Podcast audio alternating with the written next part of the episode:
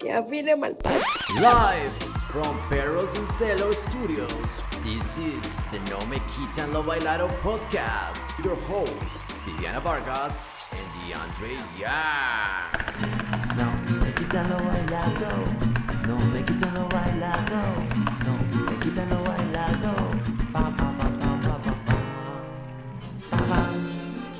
¡Eh, eh, eh! No nos ven, pero estamos bailando. Ay, mírelo, mírelo como voltea. Él, mueve el hombro. Año nuevo. Año nuevo, Gente, vida nueva. ojalá hayamos sobrevivido. Para los que nos estén escuchando, en 2000 años, como dice Viviana, los niños alien. Esto era lo que hacíamos cada vez que el calendario marcaba el día 365 del año. No sé ustedes en qué anden, pero era nuestra costumbre, ¿ok? No nos juzguen como nosotros No nos juzgamos juzguen. hoy en día a los zapatecas por haber hecho sacrificios humanos. Igual nosotros, miren, Era nosotros normal. supuestamente, nosotros somos supuestamente súper megateos, pero nos encanta que el Baby Jesus nos traiga regalos el 24, ¿ok? Así que Marica, hablando siento, de eso, niños del vi futuro. una noticia que hubo un ¿Qué? cura en Italia, el man se desguarichó y en medio de la misa dijo, niños, y Santa Claus no existe. Y los papás se vinieron emputando, weón, y se quejaron y el Vaticano le tocó salir a dar excusas de que, ay, que es que él no lo había hecho. Y yo, marica, qué noticia tan ridícula. O sea, en serio, los unos están en una iglesia donde les hablan de una vaina que, Santa no que nadie sabe si es verdad. Digamos, sí. digamos que es Santa Clausiana, como para que la gente inteligente entienda. Y, y le dicen los santaclausianos que Santa Claus no existe, parce. Y esta gente se desespera, marica. No.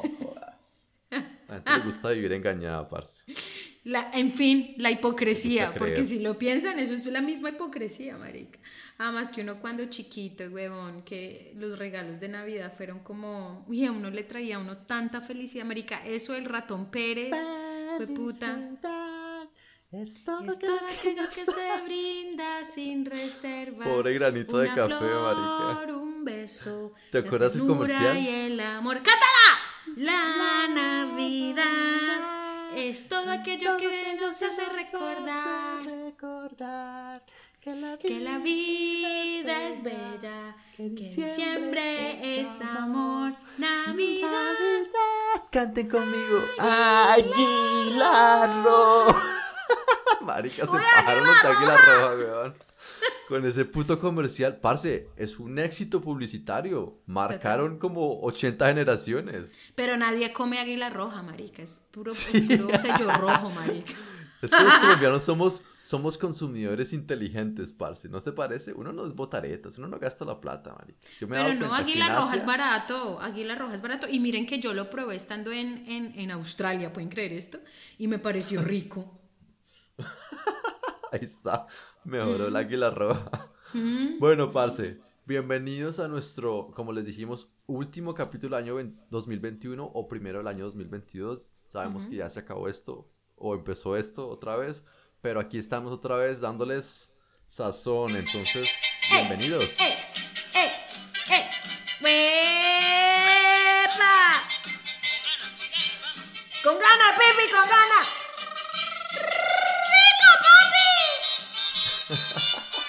Esa es rica, papi. Sí, Ve, esa para menearlo ahí con la prima. Upa. Uno ahí. Oiga. Yo no olvido. ¿Qué, qué, Venga, qué, le qué? hago una pregunta, parce.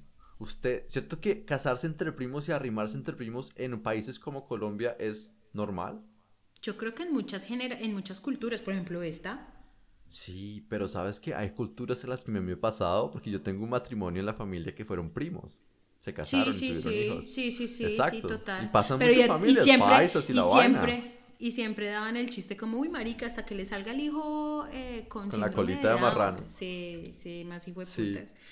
Pero Eh, yo menciono pero- esos comentarios y amigos extranjeros es como, ¡Ah! Con primos. ¿Y les parece como haberse culeado a la hermana, María? Pero es que de nuevo, nuestra cultura árabe, porque eso es muy común de esta cultura, para no perder acá el linaje del, mo- del profeta, de Mohammed, para ellos estar en ese mismo linaje y, y la pureza del apellido, más o menos como hacían las casas de los, de los ¿cómo se llama esto? De, de las, eh, de los reyes y las reinas, de las monarquías. Por eso se casaban entre ellos y terminaban con una hemofilia ni la puta, terminan incluso sin herederos porque es que se morían, porque es que la hemofilia pasa es en los hombres, no es en las mujeres. Y por eso tantos monarcas morían de hemofilia de chiquitos. Y, y- y casas se caían, casas enteras de, monarquía, de monarcas se caían porque no tenían heredero masculino. Es que si bien nosotros estamos es para mezclarnos, ¿sí o no? La naturaleza quiere que nos mezclemos. Claro. Parce, yo soy la obra divina de Dios. Yo, eso es lo que hago. Yo, soy el más obediente, Hasta más no poder. más- O sea, sí, sí, sí, sí. La razón de la existencia de la vida en este planeta, reproducirse, parce. Yo no me reproduzco, pero yo hago el acto muy Pipi, usted, usted, usted, que Con sabe, mucha usted tanto que lo ha metido, qué tal que usted tenga por ahí un hijo volando, porque de pronto la loca no supo si usted era el papá o cualquier otro man, u otro man, u otro man, qué tal que usted tenga por allá un hijo. Acuérdense, hay una canción muy famosa al respecto, que voy a ir A ver. buscando mientras tú nos respondes, perra. Ok. bueno, uno, no creo. Porque me hubieran dicho. Ahora, lo otro que tú digas que una vieja. María Teresa y Danilo. Que tú eh, llamas padre. llamas padre. Ese señor no es tu papá. no es tu papá. Sí, claro. Ya me acuerdo de esa canción. Sí, al final resulta que la, la vieja le dice a la hija que no hay problema porque él tampoco es el papá de ella, una vaina así. ¿no? Sí, pero ¿y usted qué tal que usted tenga por ahí un hijo, marica, y que luego termine casándose con... Uy, se imagina y que sé, no le hayan un dicho primo a uno. hermano Qué suyo, una deshonra, prima hermana- marica. que ni- uno ni siquiera se ha percibido como un buen padre. Que a uno ni siquiera le diga que uno tiene un hijo por ahí regado. Es como, ese hijo es del pipi, ¿cierto? No, marica. ¿qué le Uy, no, ese man que va a responder. Ese man es re mala influencia. No, me No, imagino que la abrámonos gente de este marica, ese- parche. Ese man es re mala influencia. Ese man es un petardo. No, se lo achaco a otro con plata. Suerte, weón. Ese man es un caldo de diarrea y por presa un bollo. Ush. Uy, pero ¿qué hay para echar? Así estaba más de una noche a las 12 cuando dieron las campanadas. Ya con los tragos encima, ahora sí, empecemos el año hinchando, hombre. Si ustedes lo vieran a este hijo de puta, hágame el hijo de puta favor. Hágame el hijo de puta favor, este. Marica, Venga. Ay, ¿Qué? parce. Bueno, gente, regresamos otra vez. Esperamos que hayan tenido un muy buen año anoche, que se hayan portado juiciosos, guiño, guiño. Y aquí seguimos con la civilización que se dio gracias al maíz, ¿no? Entonces, Y Viviana a nos los venía chiles contando. y al cacao, pero sobre todo al maíz. Viviana nos venía contando hace poco la historia de las civilizaciones en el episodio anterior. Por favor, escúchenlo. Porque dijimos que lo que más nos gusta de México, obviamente, es esa historia fascinante que tiene, que ya después refleja toda esa cultura y toda esa hermosura que es la cultura mexicana hoy en día. Pero el maíz, parce. Yo lo único que sé es que, mire, cada vez que una persona, le, sobre todo gente blanca de primer mundo, de país de ricos, de ojos azules, empiecen a hacer como comentarios chimbas estúpidos como porque me ha pasado como no, es que a mí lo que me gusta es la comida italiana, porque es que es la comida más, no sé. Pues mamita, no habría comida italiana si no fuera por los inmigrantes y que ustedes se trajeron desde América cosas como el tomate. Y dime tú si una cocina italiana es algo sin el tomate. Cero. No. Los, los, los hindús, uno pensaría que de allá viene el chile, porque toda la comida que se come en India es de las cosas más picantes. Yo creo que es de las cosas más picantes, incluso más que en el propio México, marica, no sé. Em, esta gente no tendría ese ingrediente tan especial si no fuera porque lo trajeron desde el Nuevo Mundo. Entonces, eh, eh, ricos, ricos somos, marica. Además que yo no sé si tú sabías estos, pero el chocolate llegó a- a costar más que el oro en una época. Y Por solo eso. lo podían consumir los aristócratas de, de, de- ¿cómo se llama? Pero viene de México. viene de México. Eh, así que a ellos se les debe muchísima cosa. Claro que Marica, y el maíz, huevón. O sea, ¿Y ¿sabes la historia del maíz que, te- que te quería contar? Es que yo, ah, investigando para este episodio, me di cuenta que otras civilizaciones lo tuvieron más fácil.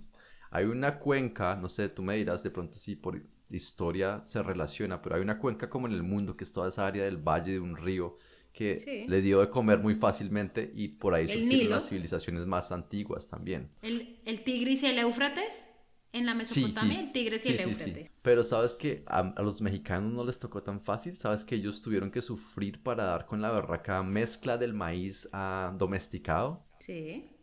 O sea, los manes hacían injertos, hacían Sí. injertos del injerto Ese para poder maíz levantó civilizaciones. Pues quién no ha comido maíz molido, parce. Sí, el- y el maíz moradito, además que sacaron varias variedades. Entonces, bueno, ¿qué pasó? Desaparecieron, no se sabe bien por qué, ¿no? Eso siempre me parece a mí tan raro, marica. que Uno ve civilizaciones o sociedades que... ¿Pero pues, cuál? puta, Fueron. ¿Olmecas? Hicieron la civilización, sí, los olmecas. Dice que desaparecieron y no se sabe bien la causa, que la gente especula que, como les conté, fueron cosas climáticas o fueron cosas... Quién sabe, pero esos no fueron los que los españoles derrotaron, no. Esos fueron los que, marica, no. como les pasó a la gente antes. de Tierra Adentro y San Agustín. ¿Qué pasa? ¿Por qué no se sabe Yo- nada? Miren, yo, yo, pues sencillo, porque es que o uno, es, yo pensaría, ¿no? O sea, yo, yo no soy antropóloga, ni mucho menos, pero yo pensaría que o se les puso las, condi- las condiciones de vida muy difíciles, por ejemplo, puede ser climáticamente hablando, políticamente hablando, se calentó el parche, alguna huevonada, ¿sí? Fueron absorbidos por otros, no es que hayan desaparecido, es que sencillamente, es que eso de nuevo, a mí eso de la desaparición de una, de una civilización a otra me parece ridículo, que más bien se convierten en otros y, y- o de pronto digamos, di tú, ¿te acuerdas de esta ciudad que estábamos hablando en India, en Rajasthan, que es muy linda, que fue ocupada, creada pero desocupada muy rápidamente porque era muy desértica? Ok, Jaipur de pronto. ¿Cuál es esa? De pronto Jaipur. La cosa es que, eh, pues marica, ¿por qué no? Pues porque no había agua. Pero entonces, digamos que si no conociésemos esa historia de lo de la escasez del agua, pues estuviéramos y se desapareció sin saberse. ¿Por qué? Pues no, no es que se los, ya- los yadipurienses no se desaparecieron. Unos cogieron para Delhi, otros cogieron para Udaipur, otros cogieron para otro lado. Y ya, sencillamente se mezclaron. No es que llegó del cielo algo y los mató. Otra cosa que pudo quizás haber pasado fueron pandemias. Porque es que las pandemias han estado en los hablando- siempre. ¿Qué? Hablando de algo que tú dijiste que llegó del cielo y los mató, ¿es verdad que ese meteorito que mató a los dinosaurios cayó ahí en Yucatán? Se dice que fue, que fue, que el, el hueco aparentemente está ahí en eso que llaman el Golfo de México y esa huevona que yo sepa. Eso es lo que dicen. Por ahí leí también yo, sí, Mm. marica, imagínate un día ahí soleado. Y de repente, trae, güey, puta, nadie más vive. Pues yo digo que está chimba que le pasara a uno eso porque uno sabe que ahí quedó muerto. Cagada si usted está, digamos, en el otro lado de la tierra, no sé, en la Siberia eh, rusa, y a usted le toca el aftermath, es decir, los días después o los meses después, Sí. cuando la tierra queda cubierta de ceniza, se mueren todas las plantas y los animales del mundo, y a usted le toca sufrir una muerte lenta y agonizante. Eso es una mierda. Si a ti te cae encima, bebé, chao. Marica, el milagro de realmente, porque sabes que si no hubiera caído ese meteorito, mucha gente dice que los humanos nunca hubieran conquistado el planeta Tierra. Obvio. Obvio, bebé. madre, un berraco, una berraca piedra cambia la historia de otra piedra en el universo. Ajá, tal cual. Es como E igual, Dios yo no jugando sé. los, las bolitas de cristal, ¿no? Es como... Total. Hoy estoy aburrido y ¿qué, hoy qué quiero hacer? A ver, veamos, veamos. Em, la- lo que te iba a decir también era como que se me olvidó por el chiste, pero era importante. Ah, que ha habido varias eh, extinciones masivas y había una megafauna al tiempo en que hubo Homo sapiens, o sea, hace 200 mil años, di tú. Léanse de nuevo Yuval Noah Harari, eh, Sapiens. Entonces, eh, eh, eh, hubo ¿Eso una tocaba con Pastor López? Con Pastor López, sí. Pastor Em, y Yoba. Y, y con la, y con la Con su canción, El Homo Sapiens. lo quito por ti, Homo Sapiens, lo quito por ti. por ti, por ti. Ay, marica, Bueno, gente, dejando la ordinariedad de lejos, entonces hubo una megafauna y aparentemente, aunque muchos dicen que no es así, Yuval Noah Harari piensa que su teoría tiene algo de razón, cada quien defiende su teoría y miren que no suena tan descabellada. Nosotros, los humanos, fuimos responsables de la extinción de la megafauna. ¿Qué es una megafauna, marica? Un koala de 3 metros, un canguro de 5 metros. O sea, eran las versiones de ahora que vemos ahora, pero en megafauna. Y mega, mega grandes eh, eh, plantas y mega todo. ¿Y cómo sabemos que existían? Pues porque hay fósiles de esa megafauna. fósiles, sí. Sí, Venga, ¿por qué los matamos o por qué fuimos culpables? Claro, porque es que empezamos a, pa- a parchar alrededor del mundo y, por ejemplo, si usted tenía, no sé, un mamut, usted mataba al mamut, marica, y usted comía por una cantidad enorme de tiempo. Eh, usted utilizaba la piel del mamut para cubrir sus pies, para darse calor, para... Me hago entender, ellos usaban todo eh, lo de estos animales. ¿Qué, Pero qué cada no- cuánto qué- podían matar uno de esos mamuts. Claro, es que que, los nosotros, acabaron. Bebé, lo que pasa es que nosotros como, claro, por eso nos llamamos Homo sapiens sapiens. O sea, nuestro cerebro se desarrolló más rápido que cualquier otro cerebro de otro animal. Tan rápido fue que el resto de cerebros del resto de las especies animales no alcanzaron a evolucionar tan rápido como el de nosotros. Por eso nosotros le damos en la mula a todas. ¿sí? A todas.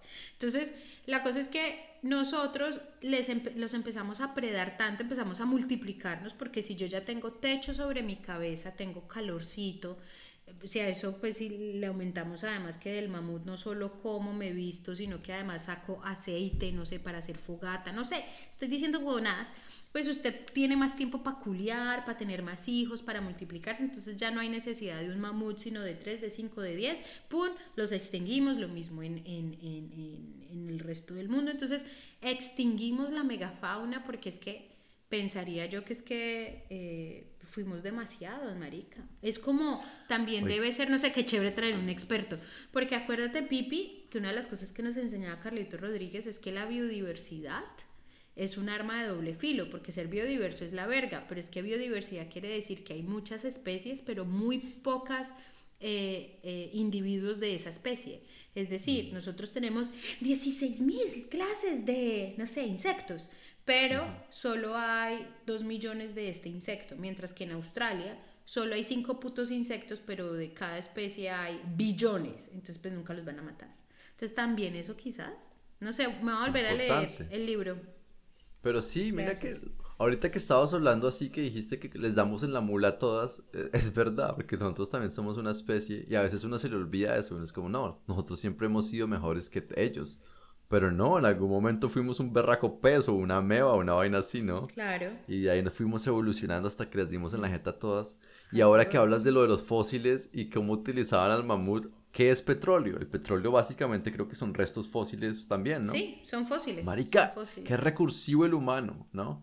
Mm. Lo usó cuando lo mató, se comió su carne y ahora lo sigue usando, reciclando Igual- ese cuerpo, igual, los bebé. huesos para calentarse el ojete. Y la ironía de la vida, que calentándose el ojete va a terminar calentándose el ojete el mismo.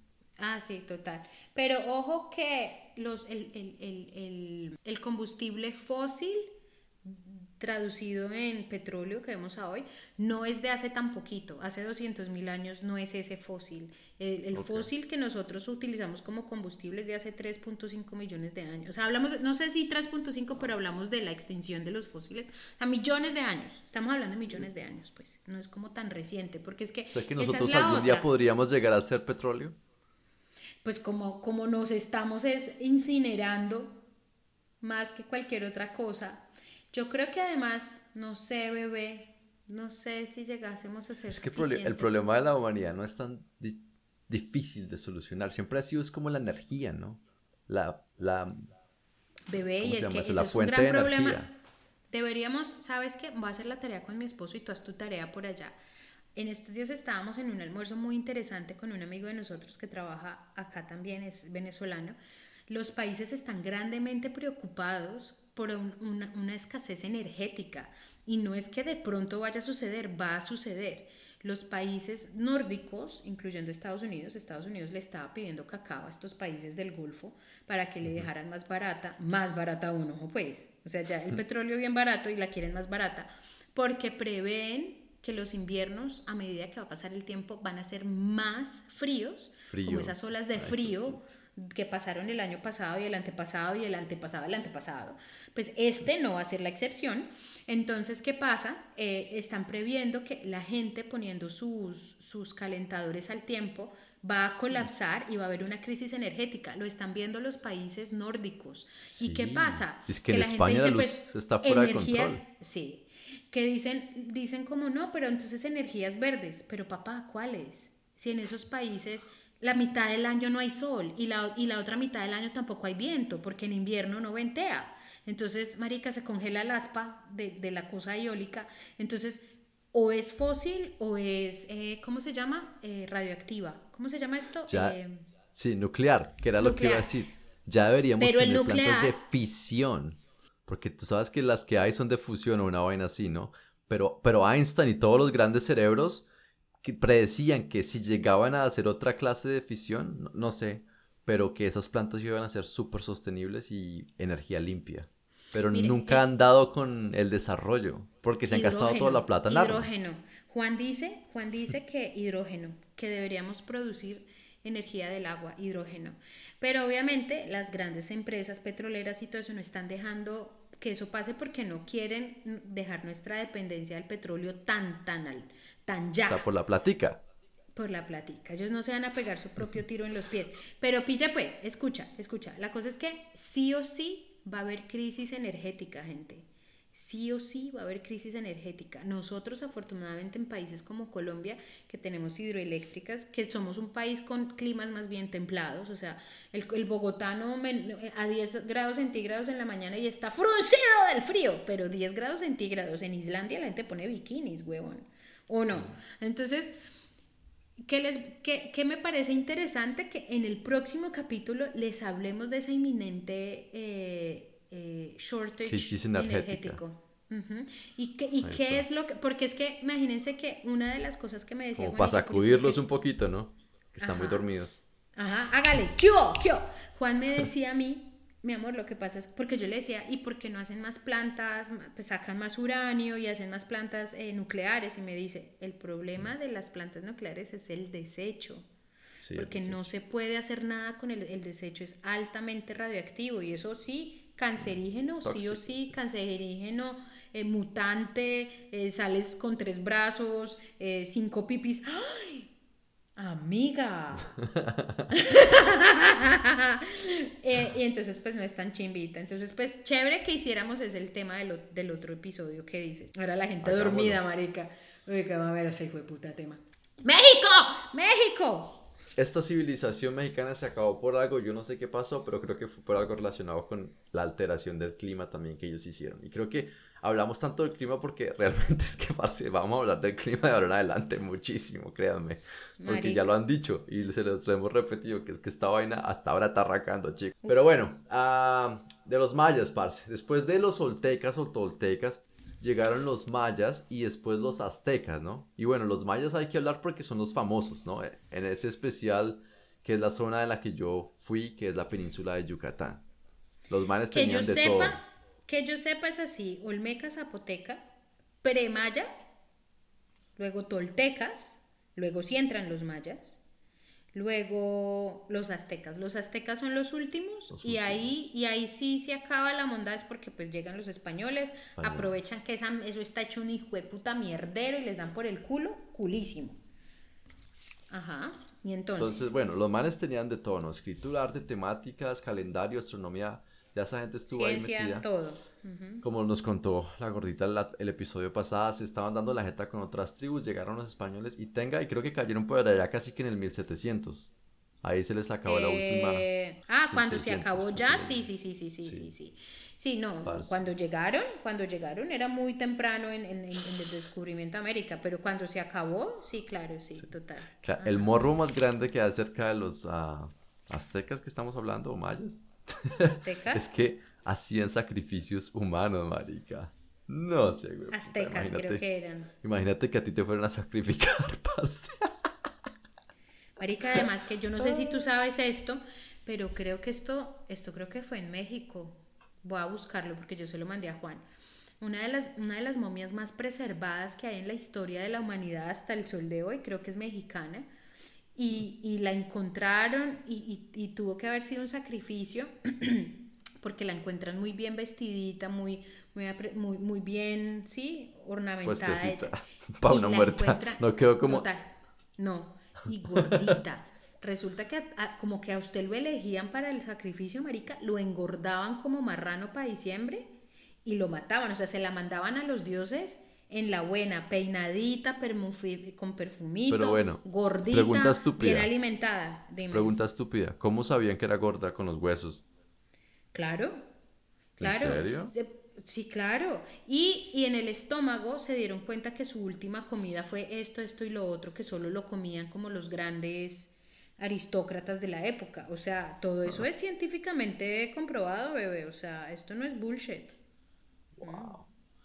Bueno, parce, ahora sí, entrándonos ya en la parte turística de México, pues hay que decir que es importante, muy importante para ese país el turismo, ¿no? El hecho de que estén ahí pegados a. Estados Unidos, parce, hace que México sea uno de los países más visitados del mundo. Creo que es top 6 o top 7 en el Total, mundo. Total. Ah, y, y es que, ¿qué no tiene México, parce? Tiene de todo. Tiene ruinas, ciudades coloniales, reservas naturales, más Hmm. toda la parte de cultura, de gastronomía, de la que obviamente ustedes ya están muy familiarizados porque seguramente se comen el taco en la esquina y se toman los tequilas en el Total, bar de la cuadra, marica. El clima además es excelente y la cultura, pues imagínate, parce. Tienes para Total. entretenerte como quieras, ¿no? Algo que me pareció muy curioso es que después de Estados Unidos, Canadá y el Reino Unido, los que más visitan México, adivina quiénes son. Los colombianos. Sí, marica, los, los colombianos tienen una fascinación con los mexicanos, parce. O sea, lo que decía yo en un episodio y lo leí yo no sé de quién. Los pobres en Colombia quieren ser mexicanos. Los clase media quieren ser americanos y los clase alta quieren ser europeos. Mm, cierto. Y es muy cierto. Además que yo, yo sí debo decir además que hubo un, un- un tiempo donde, donde ir a México era costoso, pero de, de hace poco para acá eh, pusieron vuelos directos a México, sobre todo como, yo no sé si es que hay vuelos directos a Yucatán, yo no sé qué putas, pero como que volar a México se volvió más fácil. Yo me acuerdo que en la época, incluso en mi universidad, había que pedir una visa en la embajada mexicana y esa visa no era tan fácil, porque claro, siempre había el riesgo que la gente se quisiera pasar el hueco Volar para Estados Unidos, sí. para Estados Unidos. Entonces no era que era, era muy fácil. Yo digo que esas estadísticas de las cuales tú estás mencionando son más de la época de Sí, actual. Reciente. Ajá. reciente, Obvio, entonces yo que a se- venir aquí con datos chimbos de 75. Bueno, soy, parce, y. México se divide por regiones, ¿no? Entonces está la parte central con la Ciudad de México, pues obviamente ahí en el centro. Hay patrimonios de la humanidad, hay iglesias, los museos. No vamos a hablar de la Ciudad de México y ojalá algún día tenga la oportunidad de ir a la Ciudad de México. No he estado, obviamente como Dice les conté, la fui a la parte de Yucatán y la parte de Mérida solamente. Pero marica, México es uno de esos países a los que yo iría. Ahora, ahora, hablándolo ya honestamente y a verdades, la situación de seguridad me preocuparía un poco. Porque es que está Nah, la sobrevivimos, sobrevivimos en Colombia, bro, Sí, pero la iglesia es, ¿no? Y si una viajaria sobreviví, ya uno sabe que eso es... América, usted y yo pasamos atracadas de bucetas con cuchillo. ¿Para qué uno quiere revivir esas experiencias, Total. no? Hoy estaba hablando, hoy estaba con unas amigas acá echando rulo y entonces me decían como, no, lo que pasa es que acá me aburro, no sé qué, y yo, marica, yo vivo tan bueno acá, weón, o sea, en serio que yo era en Bogotá y yo era, y yo quiero mi casa en Arabia, y yo sé que eso es en un desierto, pero yo soy tan feliz en mi casita, marica, y me decían, pero ¿y por qué? Y yo, yo no sé, qué putas, a uno le gusta, a mí me gusta mi casa, me gusta mi espacio, me gustan mis cosas, andar en pelota, bueno, tantas cosas, pero yo también pienso que gran parte es porque yo salgo y yo no pienso quién me va a atracar, a romper el vidrio, a robar el bolso, el celular. Yo era con mi papá, marica, precisamente buscando una clínica oftalmológica que queda en el mismo edificio donde está la hijo de puta embajada de México. Y, y, y, y mi papá era mi hija, y si miran el mapa, y yo, papito, pero es que si saco el celular acá, de Nos pronto quiebran, cucho. roban. Y, y me dice mi papá, uy, mi hija, bien pensado, es que yo ya me desacostumbré en el pueblo. Recuerdan lo que yo les hablaba en el pueblo. En el pueblo esa cosa casi no existe, pero precisamente porque somos unos violentos de mierda. Entonces, entonces digamos que gran parte de la razón por la cual yo como que, como que a mí me gusta irme de, de Bogotá o irme de Colombia es ese hijo de puta o esa huevonada de, señora, ¿cuánto cuesta esto? Y le empiezan a uno a ver el calibre de marrano. Tanto.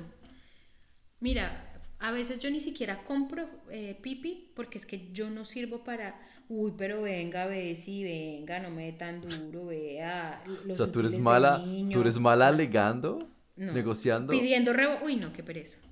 Marica, no eso es me todo interesa. un arte. Y sabes que en países India, China, si tú no regateas, parce, eres una huevona. O sea, ellos piensan eso de ti. Por eso, entonces yo por eso no compro. A mí no me importa que piensen que sea Yo pensé huevona. que usted así toda lengüisuelta iba a ser No, buena. Yo no, soy no. bueno, pero yo soy un poco más tímido. No, no, no, no es que no es por timidez. Es que ponlo de esta manera. Cuando a mí, cuando yo tenía la empresa en Colombia, y en cuanto me dejan las cejas, a mí cómo me ofende eso. Ah, lo que está ahí. ok. Tú estabas en O sea, el yo otro no- lado. Ok. Sí, o sea, lo siento. O sea, yo muy juiciosa con mi socia, sacamos cuando, cuánto era el costo fijo, el costo variable, cuánto costó entrenarme, cuánto cuesta mi tiempo, el tiempo de mi socia, todo. Y el precio es eso, ¿no te gustó? mi- Ay, pero es que yo encuentro cejas por 200 mil. Ay, mi amor, pues dale, no importa, tranquila. O sea, en serio que no es por eso. A mí, no me, a mí eso no me quita el sueño. Me alegra que encuentres una persona que te lo haga por 200. Ve. Y yo no soy de esas hijueputas que dicen, vaya, a que se las hagan por 200 a ver qué chancro le pega. No, yo no lo digo de esa manera. Yo no lo- detesto que la gente haga eso. Como que uno encontró algo más barato y de una le mandan a uno como el, el- el- la maldición, marica. No. A mí, yo me alegro mucho. Ojalá quedes muy feliz y te vaya muy bien. Chévere que hayan todas las posibilidades en el mundo. Pero yo, Viviana Vargas, no cobro 200 mil pesos. Entonces, ese mismo thinking, el thinking, eh, aplica para toda la vida. Si tú eres una persona que hace una cerámica, tú debes saber cuánto cuesta el barro, la pintura, tu tiempo, poner a, a- a esa cosa que rueda eh, eh, pegada a la electricidad todo el día, no sé cuánto te costará el, el- el servicio de, de energía. Si tú mismo no, no aprecias tu dinero, ¿quién más lo va a hacer por ti? Les doy un ejemplo. Estábamos en Marruecos y lo primero que le dijimos a los, a las, a los riads donde nos quedamos, es decir, esos hoteles antiguos en, en, en Marrakech o en Marruecos, por favor, díganos si tienen un, un buen eh, guía de la ciudad. Eso sí, estas son las condiciones. Yo siempre pongo un par de condiciones. Y, y la más importante, para que no me dañen el viaje a mí, porque se lo van a dañar a Juan y por ende me lo dañan a mí, es no nos lleven a trampas turísticas. Ni de comprar nada, ni de mostrar, ni mierda de esas vainas. Sí, tranquila, no sé qué. Listo, llegamos y conocimos al man y le dijimos, ojo con la trampa turística, perro, porque literalmente te pagamos lo que se supone que debe pagar, pero mañana no, no volvemos contigo y no volvemos a ver ni mierda, come mierda, mal parido.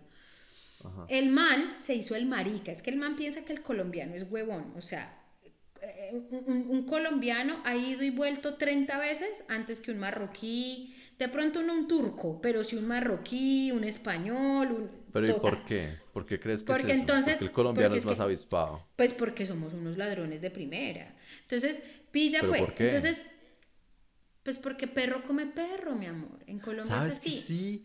Eso era lo que yo quería decirte, parce. Ahorita que hablamos de India, me dijiste, parce, es que esa gente le toca, jue puta lambona, parce. eso, Como jefes, me eso, quejo. Y me dijiste, es que perro come perro, y me quedé pensando. Y yo, marica, los colombianos somos los mismos, Somos weón. igual, somos igual. Entonces, pilla pues. Entonces el man dijo, es que me voy a ir a rezar. Y el man lo hizo súper bien, porque el- eh, en el Islam, el primer y último rezo, uno de los dos es como los más importantes. Ujú. Por lo que he visto yo. Yo no sé, tú me dirás convertido al Islam, ¿qué te No, dijeron a marica, ti? pues yo era de fachada, entonces hágale.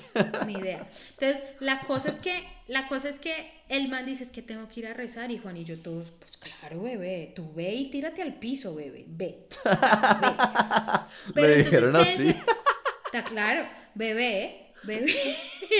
Usted vaya, tírese al piso, hermano. Vaya, vaya y tírese pero no me lo llame así, si es mi rey, señora Viviana, respete. Escucha, Que es digo, que tirarme al quédense piso. mirando acá, quédense mirando acá, yo ya vengo. Quédense mirando acá cuando miramos, era una hijo de puta fábrica enorme de las alfombras famosísimas del mundo marroquíes, que son muy Ay, lindas. Pues entonces, como nos dejó ahí, como nos dejó ahí para mirar mientras tanto, yo ahí no me había olido la trampa hasta que este man empezó a demorarse más de los 15, 20 minutos que dura un rezo. Hay 20 minutos. Y yo, a este hijo de puta nos dejó acá, este man debe estar acá al lado esperando a que nosotros caigamos. Entonces le dije a Juan, tú te callas y si algo nos preguntan, la que habla soy yo. Ay, pero claro, yo antes de caer, antes de caer en cuenta que era una trampa, marica, una hijo de puta alfombra tan bonita, pero yo no dije nada. Yo solo, solo como que le dije a Juan en español, era azul, celeste, no, azul como cobalto, súper linda, con unos, unos, unas cosas súper coloridas, muy bonitas. Entonces los manes se la pillaron, entonces me la trajeron, la bajaron, la, la- yo no, muchas gracias, mire, 1200 dólares, muy barato. Y yo, no, no, señor, muchas gracias. Ahí ya nos empezamos a pillar la cosa. No, mire, no, mire, no, mire, no, mire, mire, mire, mire, señora, mire, dígame cuánto, señora, señora, señora, señora. Al final yo le dije, o sea que usted me está diciendo que yo le doy un número y usted me la vende al, al precio que llega, pues, pues ofrézcame algo, yo pues le doy 200 dólares. Bueno, y yo le dije, ¿usted está hablándome en serio? Aquí esto usted me dijo que lo hizo una señora en una hijo de puta montaña de bajada, yo no sé dónde rayos. O sea que usted me está diciendo que usted cuánta plata le está pagando a la señora de la montaña. Usted es un hijo de puta abusivo de mierda. Y usted, señor, pero es cierto, Pipi, es un ¿Pero le puto dijiste así? No, no, no, no con abusivo de Ah, mierda. yo pensé que Pero usted si yo el berraco.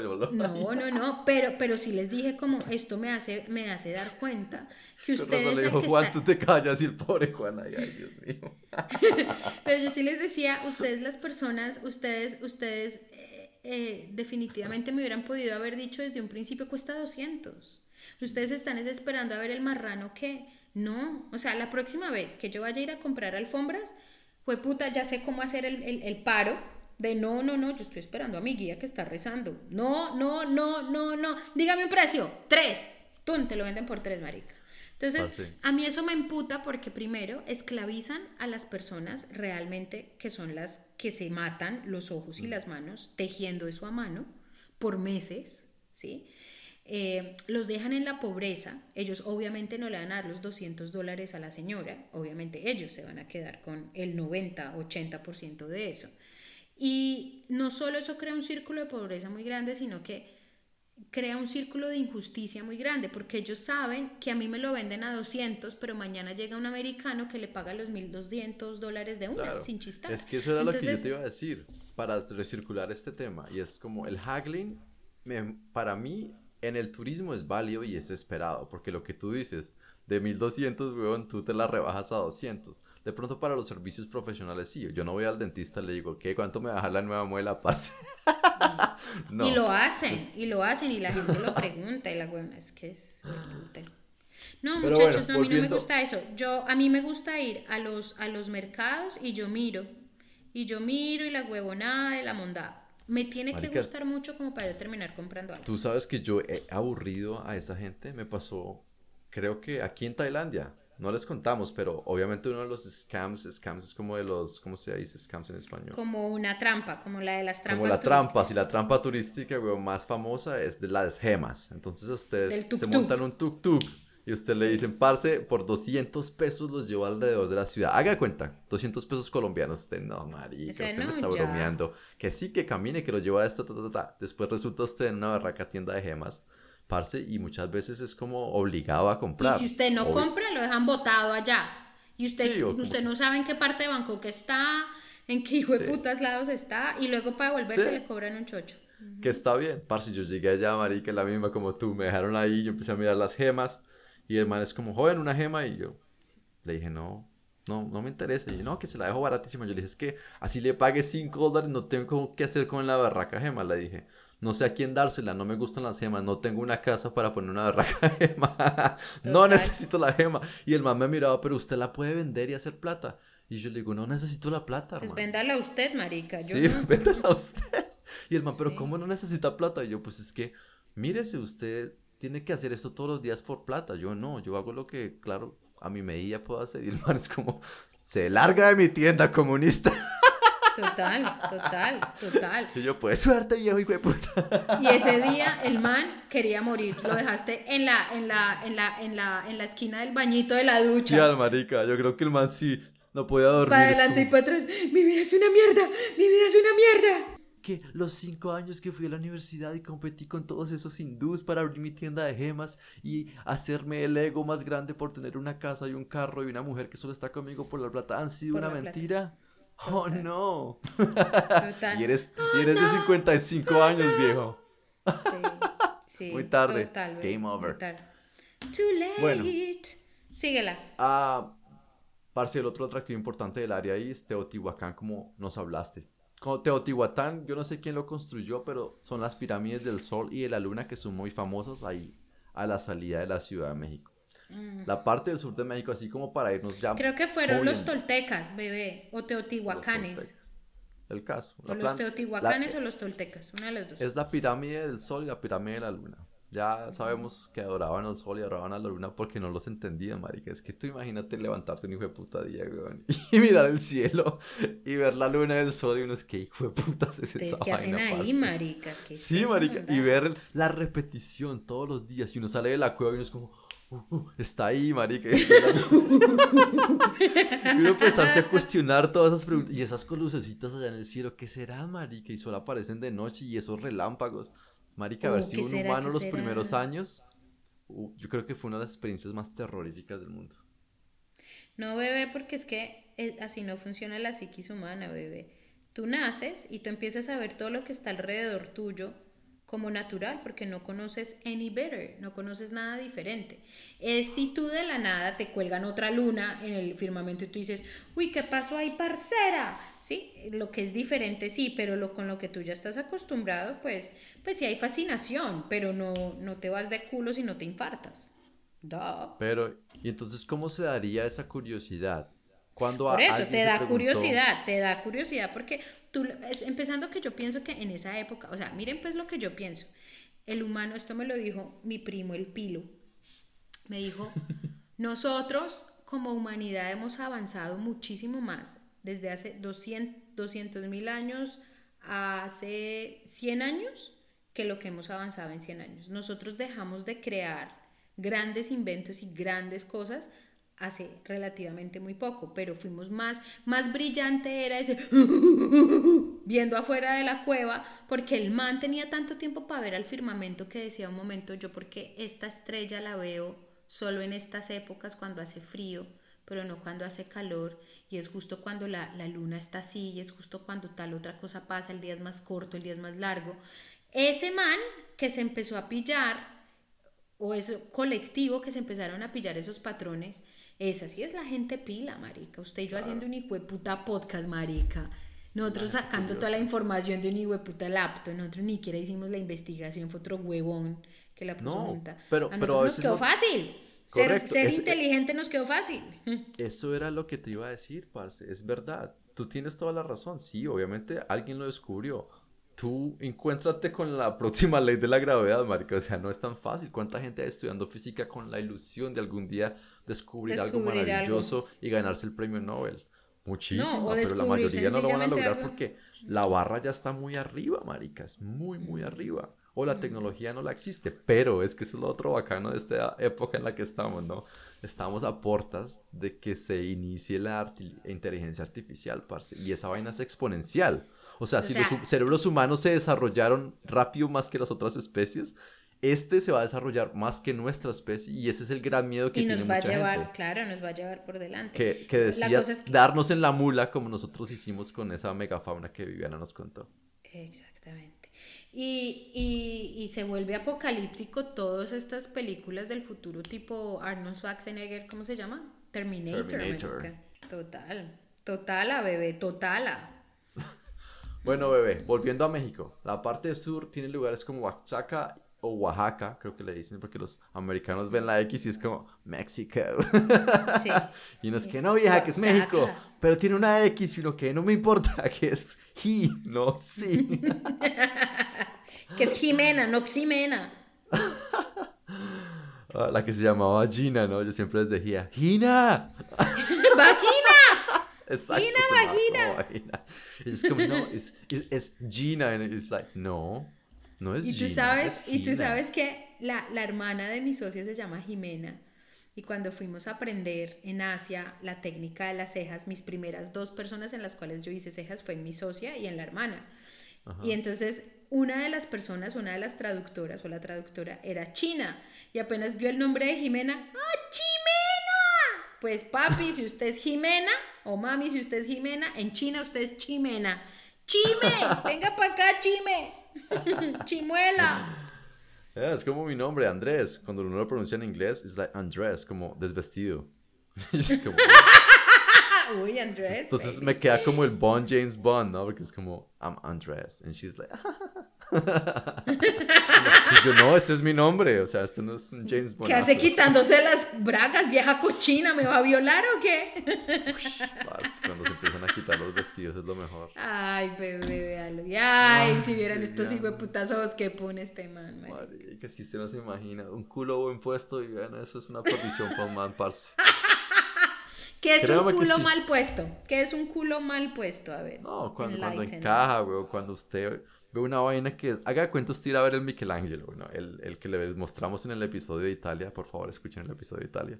El David, esa perfección, esa es... Marica, estéticamente, puta que uno dice como... "Uf". Cuando usted se encuentra ese culo, Viviana, y sabe que lo hay, y Bebé. sabe que existe, uff, parce, eso es una... Eso es como Pero, el, el perro que le, le ofrecen cuando uno medio abre el cajón de los... De las galletas, el perro ya está ahí como, I know there's some fucking treat coming, give it to me or I'll rip your fucking face and I'll still get it. Vea, traduzca eso para nuestra audiencia El colombiana. perro es como, parce, me lo da o le arranco la cara de un mordisco y me lo como. Porque eso es- ¿Y no pueden treat? pensar ¿Qué en nada un más. treat? ¿Qué es un treat? Dilo. Es una galleta. Una galleta, una galleta de esas que ustedes le dan muy eventualmente a su, a su perro cuando se porta bien. Miren, yo lo único que tengo para objetar de esto es qué bonito que el concepto de belleza sea tan objetivo y que cambie de persona en persona. Subjetivo. Juan piensa que, perdón, subjetivo. Juan piensa que yo tengo el culo más divino del mundo, marica. Yo tengo toda la estría, la celulitis, puta. Yo creo que usted a mí me ve el culo en pelota y usted dice, ¡Yu! Ese no es el, Michela, el Michelangelo.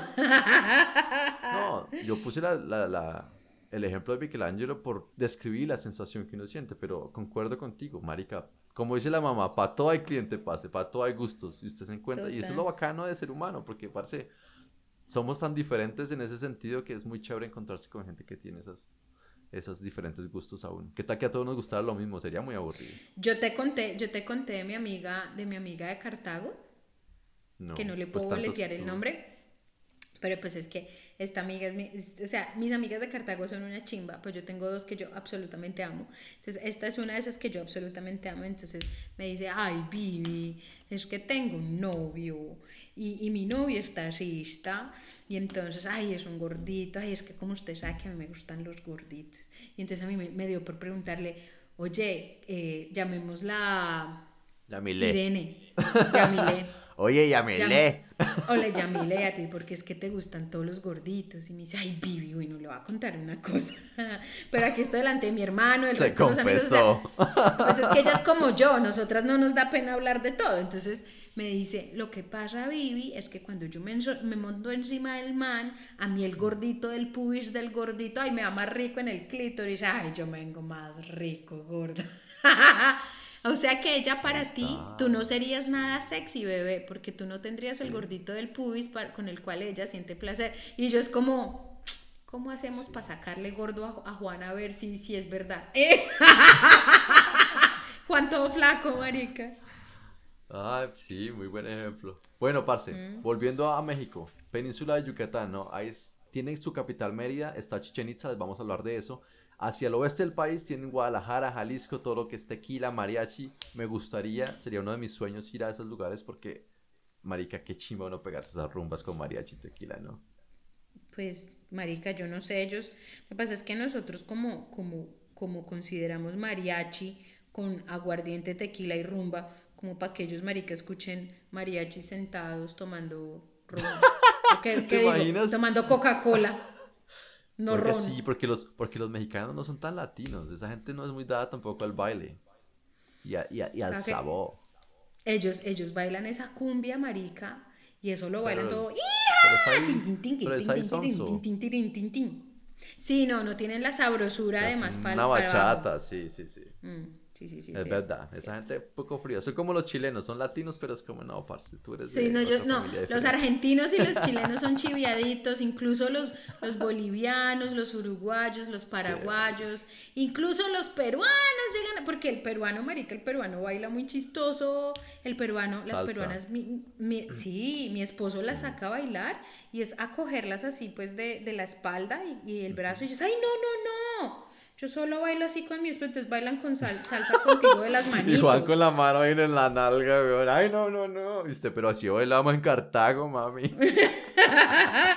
Entonces es muy triste porque es que bailan como a la chola chabuca, marica, así a distancia, weón. Pero ¿quién baila salsa día en, en países como Colombia de juventud, parce? Nadie. Esos chinitos de 15, 20 años que... Nada. Ya son tan globalizados que todo el mundo está con el mismo sonsonete, como decían los papás, que es Marica, la marica, música muere- del Balvin, de triste. Maluma, sí, Sí, y muere esa, esa triste. cultura. Yo sí puedo decir que yo aún rumbeo salsa en Cartago. eh, así que, pues, pero que uno vea mucho niño de 16 y 18 años bailándolo, no. Realmente no. Ush, es muy pero triste, venga, gente, es muy triste. consejos no me quitan lo bailado. Si usted quiere, como colombiano, levantar, levantar, Sí, váyase a donde marica. lleguen a un berraco bar latino, parce. total. Porque allá están las viejas que les gusta esa vaina, son las del país. Y usted allá va a ser una estrella de rock and roll. O sea, usted allá va a ser. Elvis Presley, pase. Va a salir como con ocho del brazo. Juan, Consejo, Juan no que me casi no baila, Juan, Juan, Juan tiene ahí un, un- un- extra pasito, Juanito no entiende mucho el ritmo. Juan baila en las rumbas en donde sea, que no sea Colombia o Latinoamérica, y Juan baila y las viejas son como, "Ay, eres tan afortunada de tener ese gran bailarín como esposo. Y es como, si supieras, estúpida, donde vieran a mi hermano bailar conmigo, marica, vieran al negro del WhatsApp. tráfico, weón. No. Cada que ese negro del WhatsApp ni siquiera bailará, no sé. Bueno, bebé. Y obviamente ya llega uno al plato fuerte de México para mí y para la mayoría, otra vez de gente afuera, que son las playas, parce. Entonces, cuando usted piensa en México, Acapulco, Los Cabos, Cancún, Playa del Carmen, Puerto Vallarta, mejor dicho, tienen como 80 mil Cartagena en Hiltons en México, ¿no? Total. Por todas las costas, porque es que México es un país que tiene muchísimo mar, ¿no? Tienen el Pacífico, tienen el Golfo de California, tienen el Golfo de México y tienen el Mar Caribe, parce. El océano más bonito que he visto en mi vida en México, ¿sabes? Seguramente porque prefiero lo- el color azul al color verde. Y en, Bebé, el de la- México es... Uf, parce. Sí, eso sí es cierto. Hermoso, Miren, les cuento una cosa. Como yo trabajé en, acuérdense, en Hawái, en una agencia que traía el turismo latino a, a- a las islas hawaianas, una vez llegaron unas mexicanas y entonces las viejas obviamente se nota que tenían plata, pues como eran como unas viatas, eran como unas hermanas viatas. Entonces la plata no la tenían sino para ellas viajar y pasar rico. Y entonces yo les organicé todo porque pues me contactaron para que lo organizara, no sé qué. Y al final me dijeron que querían invitarme a, a cenar de agradecimiento, entonces me invitaron a comer ahí en Honolulu. Y yo, bueno, ¿y qué les pareció todo? Y ellas, no, pues muy bonito, bueno, pero no las veía como emocionadas. Y yo, no, pero díganme de verdad qué pasó. Y me dijo, no, lo que pasa es que nosotras estamos muy mal acostumbradas. Las playas mexicanas son de las playas más hermosas del mundo. Nosotros donde vamos, el problema de nosotros es que así vayamos a las Bahamas, así vayamos a- al Mediterráneo, así vayamos a África. No hay playas como las de México, y es muy cierto. Y mira que Carlos Rodríguez, volviendo a hablar de nuestro gran profesor, él decía eso. O sea, en Colombia, Colombia piensa que tiene mar bonito y playas, pero no. O sea, para playas marica, bonitas ¿sabes, en ¿sabes Latinoamérica, de dónde hay México playas también y que... Brasil. puta, le sacan, le sacan a uno... un- No, Brasil yo no sé, no Mm. creo. Y por lo que he averiguado, Sí, bebé. creo que tiene no, una. bebé. De pronto, tiene, o dos. sí Pero tiene, bueno, sí la que a mí me impresionó bastante, Indonesia, Whitehaven Beach. Filipinas, parce.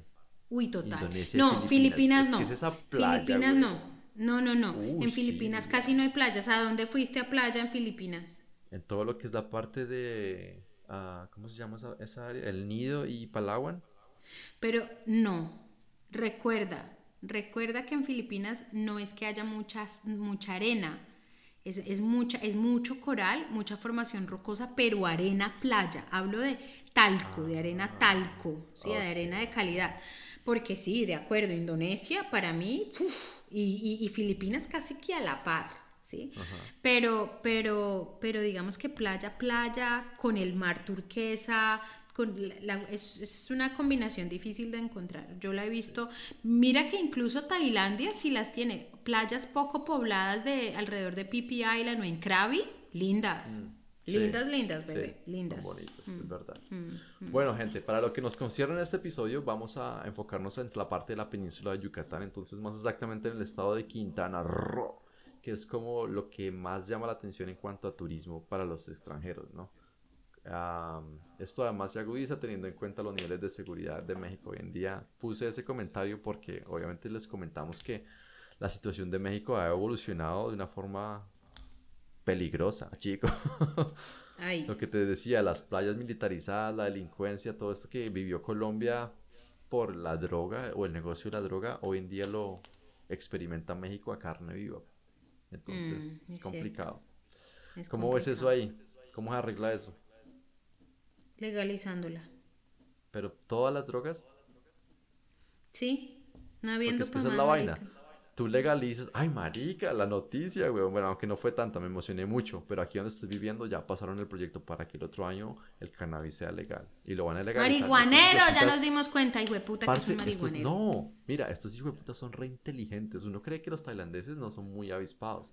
Pero esa gente, weón, vota las cartas que yo votaría. Ustedes tienen las mejores playas del hijo de puta mundo. Casi. Se lo pueden hacer creer a la gente.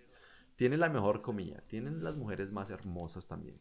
O la- de las más hermosas. Tienen esa Sí, sí. hospitalidad, los templos. Parce, ustedes Hmm. legalizan la hierba. Parce, se les llena este hijo de puta chulo, Paraíso, pero todo el hijo de puta tiempo. Se hacen la plata. O sea, desde Total. los campesinos que son los que van a proveer los cultivos de cannabis a las empresas, marica, eso es como tener un ta- una tabacalera en, en el- los años no sé qué. Sí, o o, ingenios, o- o una o vaina así. plantación de azúcar, o plantación de algodón, por allá en su- alguna hijo madre isla del Caribe, en los años único- 1800. Y que es el único destino en el sudeste asiático que lo haría, porque ¿quién más lo va a hacer, weón? ¿Quién? ¿Singapur? Singapur es súper antidrogas, Baila. no lo harían, no, nunca. O sea, se llevan el turismo con toda por el mundo. Y lo van a hacer, Malasia tampoco, Indonesia no, porque tampoco. son musulmanes, Indonesia sí. Indonesia tampoco, Filipinas, marica, tienen un berraco Trump que mata a los Sí. que cogen en la calle usando drogas, Sí, la policía los mata, o sea, limpieza social a- Eh, a, la luz del día. Duterte, el presidente Duterte es un, un- uno de esos, eh, sí, es, un, es como un Trump de tercer mundo, que es peor, y, Mm. y- y como medio dictador el hijo de puta. Venga usted, ¿usted qué piensa de, de un amigo suyo que usted hable con él y le diga, uy, parce, es que esto está lleno de lacras, eso toca hacer una limpieza social ya? A ti ese comentario que te produce. Bebé, lo que pasa es que para mí mi, mi corazón se divide en dos. ¿Por qué? Porque yo vengo de un pueblito que yo ya hemos, hemos hablado de eso, que hace limpieza social y que por ende es un pueblo en un país tan hijueputamente inseguro, pues Cartago no es tan inseguro gracias a esas huevonadas, ¿sí? O al menos en mi tiempo era así. Pero es que al mismo tiempo la violencia con violencia, marica, eso no lleva a ningún Pereira, huevón. Eso no lleva a Sí. ningún Pereira. Entonces yo como que me divido en dos. No, a mí, sabes que ya me raya. Yo creo que en algún momento yo lo pensaba cuando estaba en Colombia. Yo decía, claro, marica, la vida, que los maten a todos, weón, la vida no vale nada. Ya hoy en día que me pasa y a gente que me habla así, yo digo como, no, parce, o sea, me timbra por dentro que digo como, no, es una vaina muy, no sé, tenaz. Lo que pasa es que es una manera muy barata de, obtener burda. lo que uno quiere, Sí. eh, lo, lo que uno, uno, uno siente que uno sabe más que el otro y que puede poner por encima del otro sus ideales. Entonces, Mm. digamos que tolerancia y convivencia se va por, por, por la ventana. Entonces, digamos que... No, y que es la más eso- débil de todas, ¿sabes por qué? Que es la más... no es inteligente, porque si esa persona fuera inteligente, con los argumentos podría sobreponer sus ideales o lo que fuera. Pero no encuentran la forma y la única forma es deshacerse de- del oponente matándolo. Nah. Además, porque es que listo, el Duterte hace esto, dure los años que dure y lo que esté. Parce, usted es, es- usted es temporal. Usted es Exacto. solo un suspiro en la historia de su país.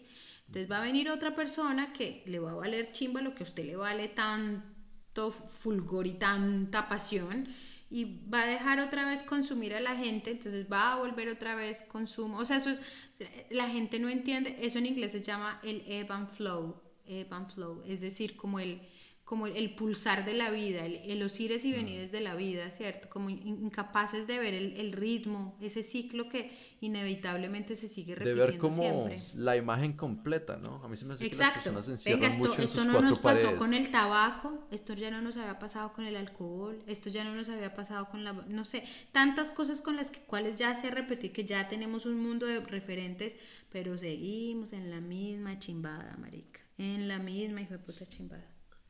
Bueno, parce, volviendo a México, yo empezaba mi recorrido por el estado de Quintana Roo. La idea, obviamente, era visitar los grandes atractivos de la zona en una semana, porque como saben, yo siempre voy, mejor dicho, con Qué churrias. pereza. Esta vez tenía tiempo, pero es que quería meter todo lo que no, que no había metido antes, ¿no? Porque una vaina es trabajar, esa es la vaina que es que la gente no se da cuenta, bro. Ustedes trabajan, marica, y solamente les dan 14 días de vacaciones, weón, de su vida. ¿A ti solo te dan 14 días en Tailandia? Sí, 18 ahora. ¡No! Pero 14. Pipi, pero marica, en me- Colombia, ¿cuánto les dan, Viviana? 14.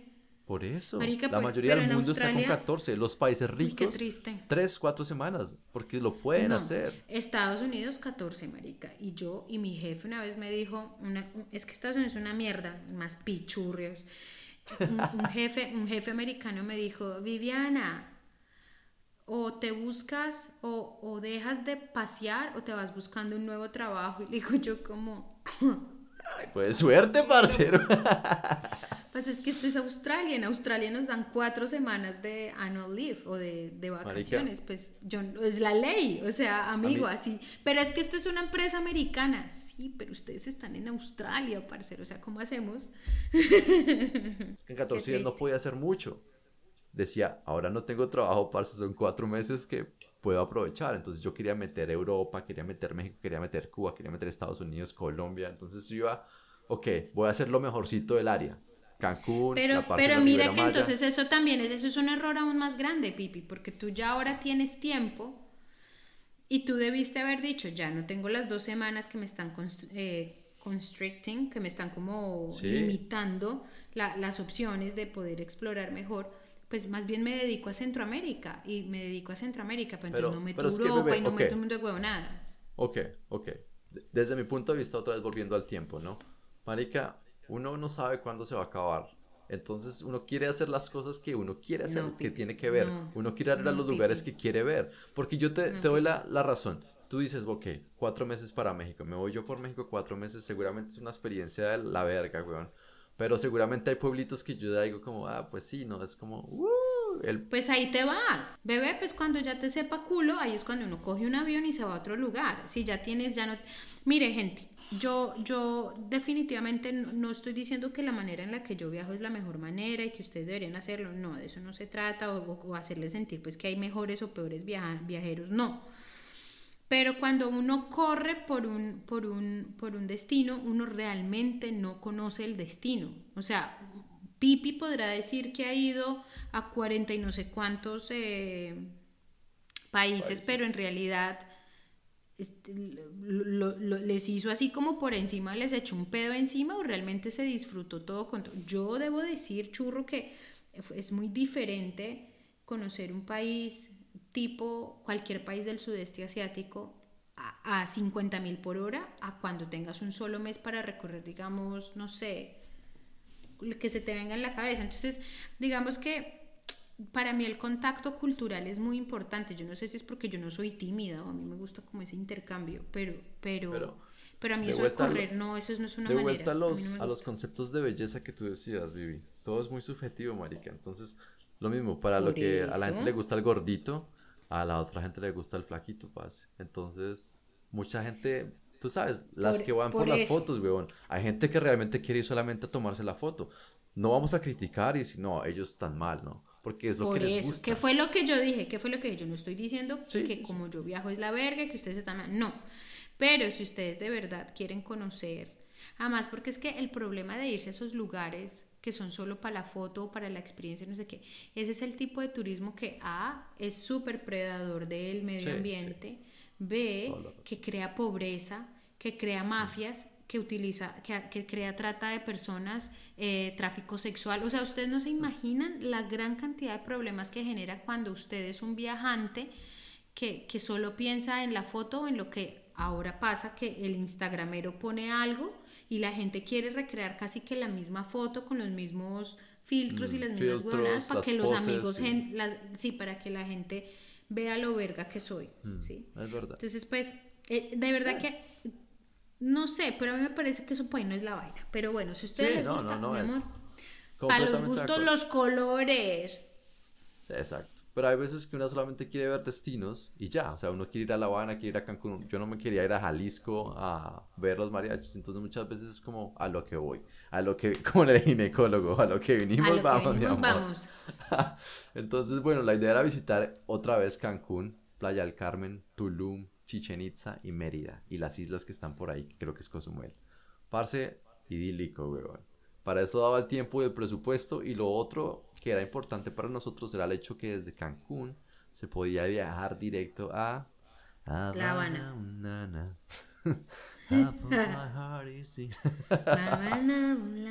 Sí, parce, yo quería ir a Cuba. Uf, ¿quién no quiere ir a Cuba? weón? Especialmente antes de que se Antes de que- abriera al sí. berraco capitalismo. Claro, claro. Pero bueno, decidimos entonces quedarnos en Playa del Carmen por lo que leímos, ¿no? Entonces lo que te quería decir es que, again, están ahí en esa zona de la Riviera Maya y está Cancún, está Playa del Carmen y está Tulum. Entonces es como las islas en Tailandia. ¿Te acuerdas que les hablamos que esta cosa muy Copanam y la otra Kotao?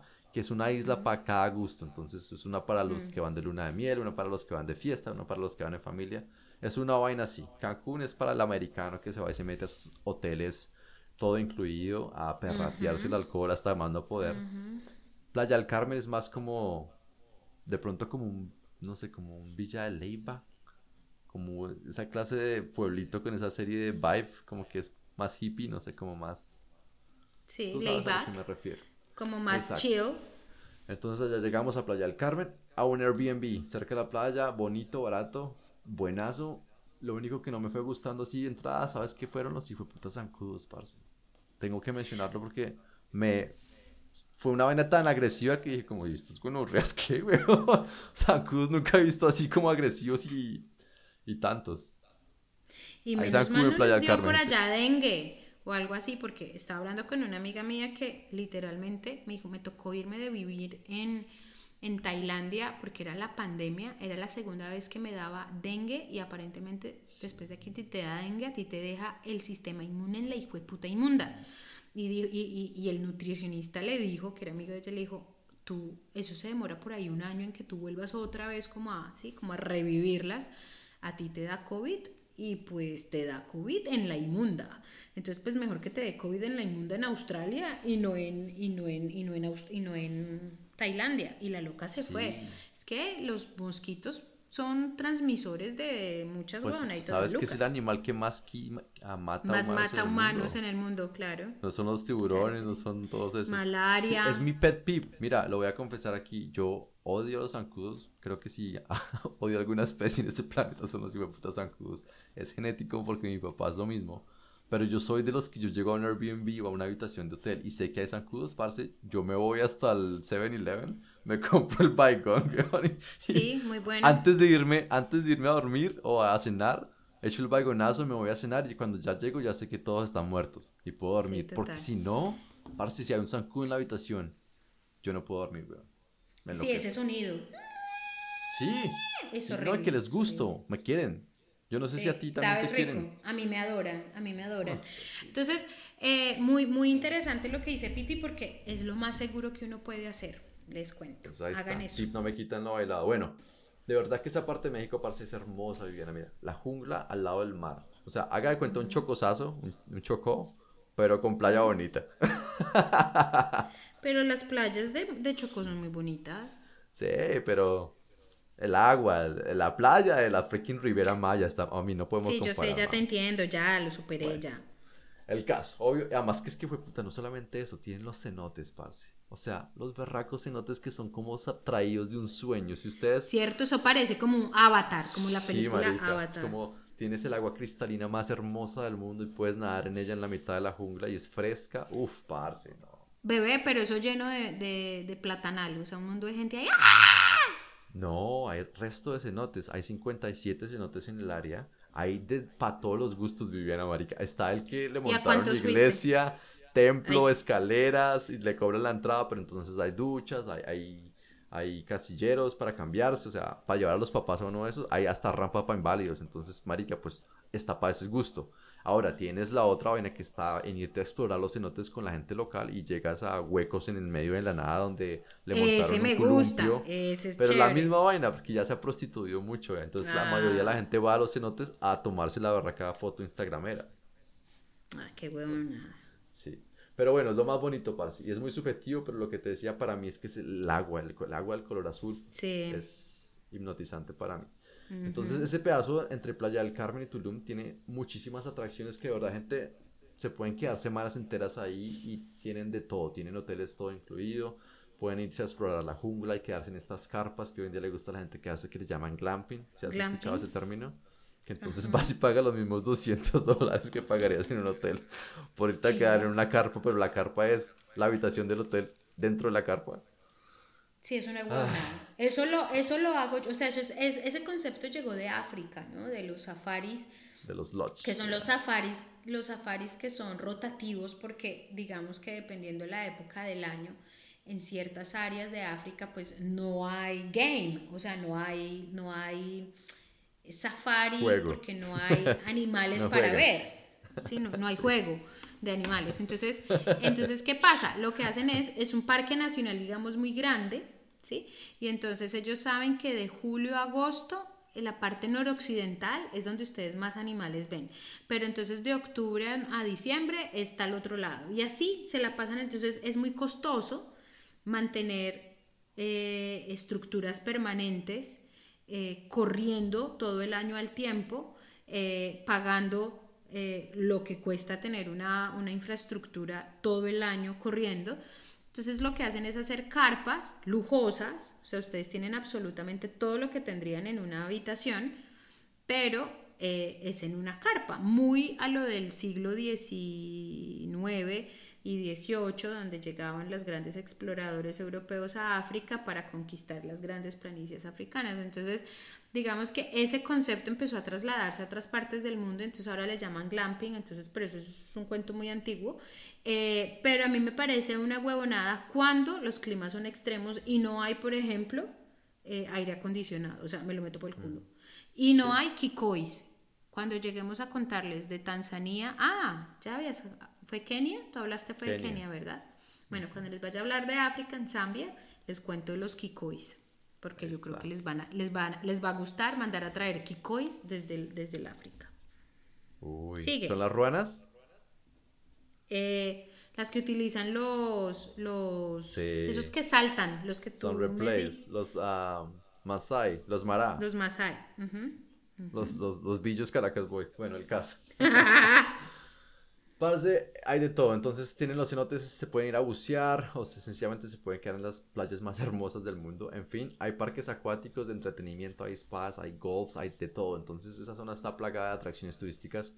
A mí la verdad es que el ambiente de Playa del Carmen y sobre todo el de la zona turística me gustó muchísimo porque pues es muy caminable, ¿no? Es más concentrado, es una de esas ciudades que como que tú sales y puedes caminar por una avenida y entonces es como más...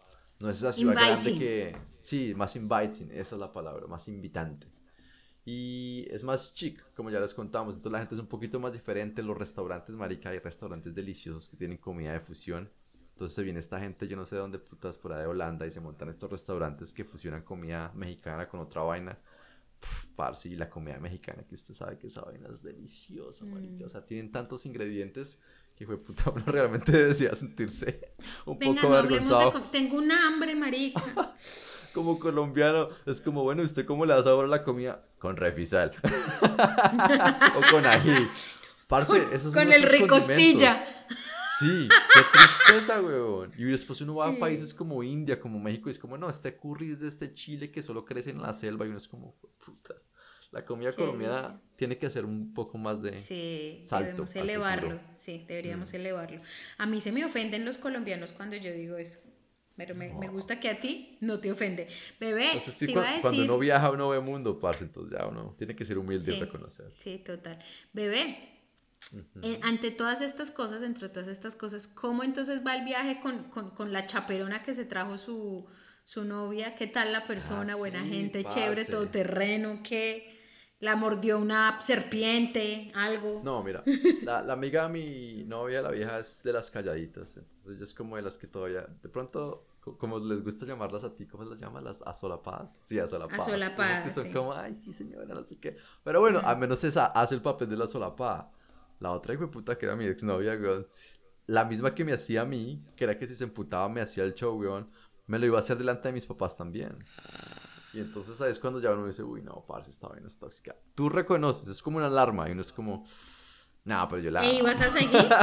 ¿E ibas a... Ay, Claro, uno, uno va poniendo esas cosas como en la parte de atrás del cerebro. Y después cuando uno empieza a pensar otra vez y uno dice, como, ¿qué hay acá, marica? Y me, ay, marica, sí, esta vieja me hizo esto, esta vieja me aruñó, esta vieja me cascó en un centro comercial. Y uno es como, "Jueputa". Sí, Eres- yo les tú- conté tú- esa tú- historia. Pero, pero tú quedaste de... Soy víctima de, de- violencia doméstica. Violencia intrasexual. Eh, intrasexual.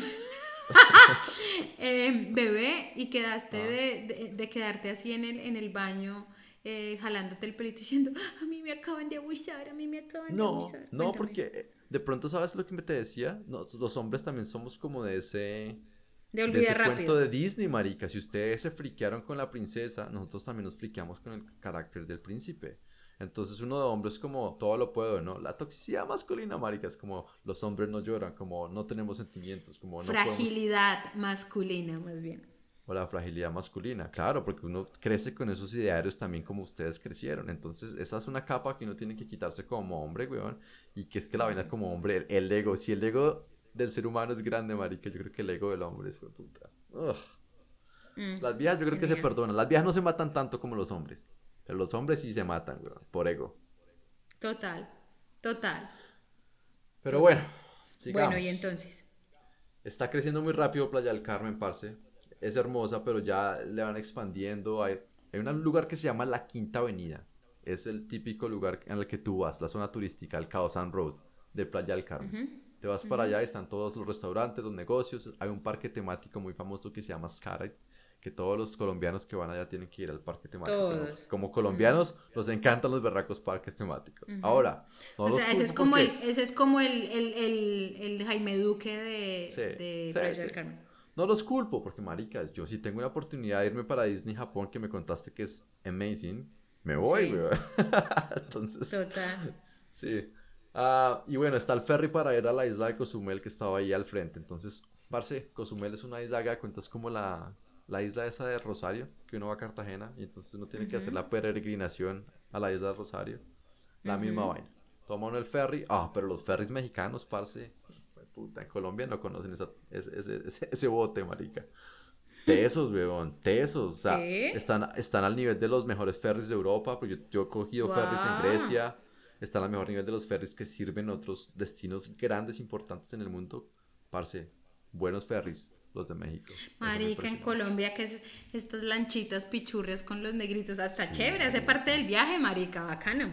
Sí, pero vea que ahí están. Colombia en sí se las da y no es tanto, parce. Colombia tendría 5 millones, ¿cuántos tiene ahora? ¿10 millones de turistas? ¿Una vaina así? No sé. no al sé. año. Cuando uno mira a los campeones, de 100, de 80, de 60, claro, es que el turismo genera muchísima plata. Mucho dinero. mm, Muchísima. Muchísimo dinero. El caso. Parce, otra cosa que tienen que hacer en esa área, a ti que te, que te gusta bucear, esa área Sí. puedes bucear con tiburones, con ballenas. Hay que ir en la época que es, ¿no? Yo, lastimosamente, fui la peor época para bucear, pero el clima estaba bueno. Entonces, como que, bueno. Bebé, y no, ah, ¿sabes dónde quiero bucear? Pero, uy, puta, yo creo que eso toca hacerse un curso ni el hijo de madre muy especializado porque los, los chances de que salgas muerto es bastante alto, precisamente en los cenotes. Los cenotes, sí, sí, Ujú. sí. Ese buzo de cueva, eso es jodido, parce. Mm, Yo digo que para sí, expertos. pero yo no, yo no arriesgaría mi vida haciendo eso. Y es que igual, y tienen unos, unos letreros bien miedosos, ¿no? Como, como aquí se han muerto tantas personas eh, buceando. Sí. Si usted no tiene los skills, como las habilidades, no se meta. Sí, sí. Inclusive, cuando fui a nadar a los cenotes, hay un- una excursión que van los buzos y no los llevan tan adentro, pero sí los llevan, haz de cuenta, en una cueva que hay ahí al lado donde uno está nadando.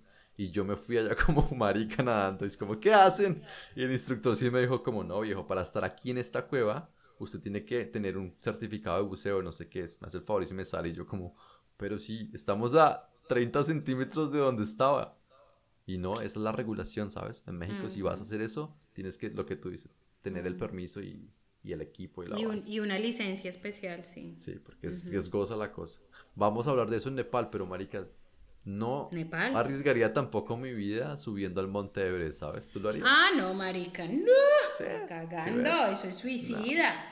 Eso es, ese, es el, ese es el viaje del ego más gonorrea que yo haya experimentado face to face. O sea, ¿cómo es?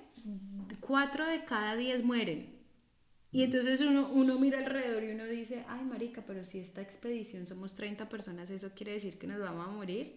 ¿Cuántas Pero entonces en tu expedición hubo muerto. No, porque recuerda que yo fui al campamento base del Everest, eso es una caminadita, eso es, un, eso es una salida al parque, Ah, bebé. O sea, eso, ok, ok. eso son dos semanas subiendo al campamento base del Everest. El campamento base del Everest está solo a unos 5000, no sé, 400, 500, o sea, no es muy alto, es, realmente eso es muy, muy fácil de hacerlo.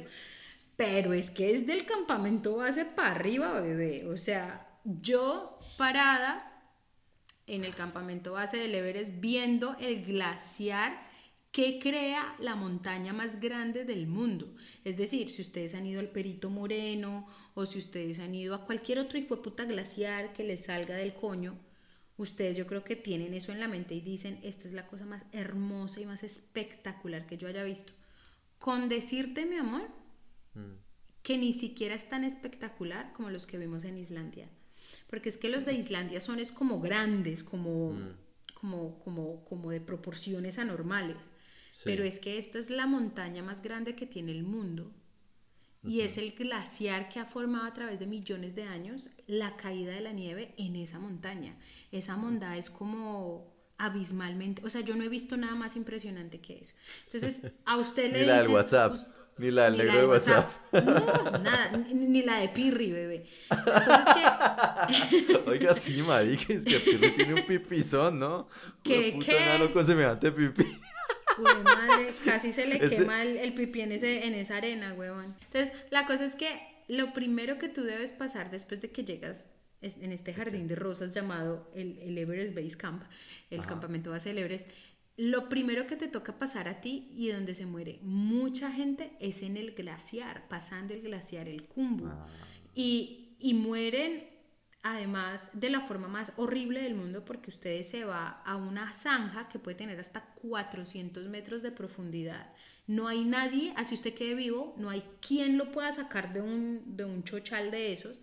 Y usted muere partiéndose todos los músculos, a eh, huesos a medida que va cayendo al fondo.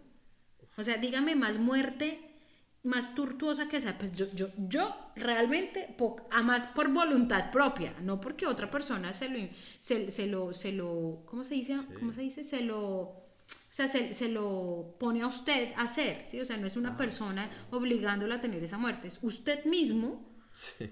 porque además usted está pensando, porque yo les digo, pero ustedes ¿por qué lo hacen? No, porque es que yo quiero saber qué se siente estar en, en, la en, la- en el techo del mundo. Ok, pero, pero ¿por qué? Cuando uno empieza como a indagar, la gran mayoría de gente lo hace es como para ego. que la gente vea lo verga que soy. Sí, por el ego. Literalmente. Marica. Parce, te cuento una historia. Yo conocí un man en Singapur en una comida y me arrepentí porque, marica, el man es de muy buen prestigio y de buena posición en lo que yo hago en Singapur. Entonces yo lo conocí, marica. Si yo fuera en Lambericas, weón, estaría lamiéndole el culo al man. Resulta que el man llega y suelta el comentario en el medio de la noche de la comida, ¿no? Que es una comida de la industria. Y man es como, sí, como la vez que fui a Everest y lo escalé y yo como, yo lo miré, marica, yo no, yo soy de esos que no me muerdo la lengua por lo mismo que te digo. A mí me gusta hurgar la chanca en público Sí. de otra gente, parce. Y claro, lo cogí yo y le dije, ay, qué chévere, fuiste al Everest y no sé qué. Y me dijo, sí, no sé qué, escalando. Y el man contando la historia, marica. Imagínate, tú estás en una comida y llega alguien y bota el comentario. Escalé el Everest, voy a contar la historia. Marica, todo el mundo Ya, para, el weón. resto de. No, y Sí, el el resto de resto de historias van a ser una sí. huevonada. o Y seguramente ese man se echó tantas viejas, o- o yo no sé cuántos pipis paró, weón, echando esa misma historia. El man la tenía más planeada ni el hijo de puta. Obvio. echando la historia. Y nos acercamos al glaciar, lo que tú decías. Y ahí me partí una pierna, no sé qué. Y el ¿En man se partió unos ligamentos, una vaina así, marica. Y el man subió al Everest, terminó. Y es como, sí, la recuperación duró como dos meses. o- y aún así cogeo hoy en día. Por eso es que... Y todas las viejas Qué como... huevonada. ¡Ah! Marica, ¿sabes qué le dije? verga. Le dije, o sea que subiste al Everest y ahora cojeas para toda la vida. Y marica, yo sí le vi la mirada y el man la captó así como de una, como. Total. Y el man como... Se quedó Soy callado y tomó el, el vaso del agua, weón, marica. Y ahí todas las viejas se vinieron conmigo. Enséñanos, maestro. Total. Es que eso Porque es. sí, marica, imagínate uno cojear para Eso toda la es. puta vida. Y el man decía, yo en día voy a frío y la pierna no la, no la aguanto. Y yo es como, no jodas, no sé, hijo de puta, weón. Sí, sí.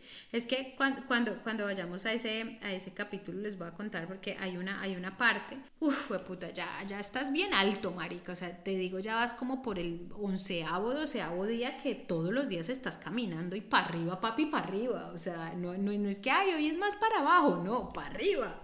Entonces, es- en este día en particular, a ti te paran a almorzar enfrente de la pared que te toca subir después del almuerzo. Entonces uno no sabe si subir sin almorzar o más bien parar a almorzar y coger fuerzas en las huevas. Total, la monda va a ser tortuosa. Y uno mientras está almorzando va viendo el zigzag de los animales, de los yaks y de los hombres y mujeres subiendo. Total, marica, yo soy muy buena para, para sacar mi cabeza de eso. O sea, yo no empiezo a- ver la pared, yo no veo la escalera, yo solo veo el momento. Para mí caminar es, es altamente meditativo, alta, altamente meditativo. Es la única manera en que yo puedo meditar realmente, o coloreando, alguna mierda de esas. Entonces, la cosa es que yo empiezo y yo no sé en qué momento, a mí me dicen, llegué y yo, ¡ay, ve, marica! El pajazo mental me funcionó. ¡Uh! Y uno llega y es un valle, y el valle tiene un mundo de monumentos, y son unas piedras encima de otras piedras, es diferentes tipos de monumentos, pero son los monumentos que las familias y los amigos le han hecho a todos los que han muerto subiendo el Everest. Y esto es un cojonal, pero es un hijo de puta cojonal.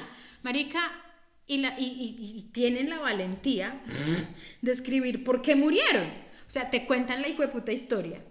Aquí está el jefe de Pipi.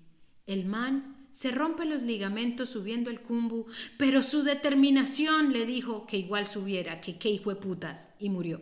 O sea, marica, yo me, yo me rompo los ligamentos y yo digo, hasta acá llegué, marica. Cojo un helicóptero y le digo que me sube y me muestre el hijo de puta techo del mundo en las alturas desde la comodidad de un hijo de puta helicóptero.